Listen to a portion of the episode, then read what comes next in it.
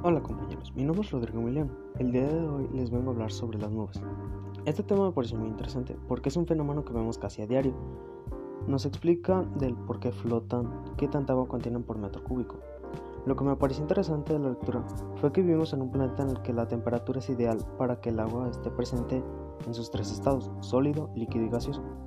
También en el que el aire es una mezcla de gases, que es 78% de nitrógeno, 21% de oxígeno y el 1% restante se compone por dióxido de carbono, argón, neón, helio y obviamente por agua.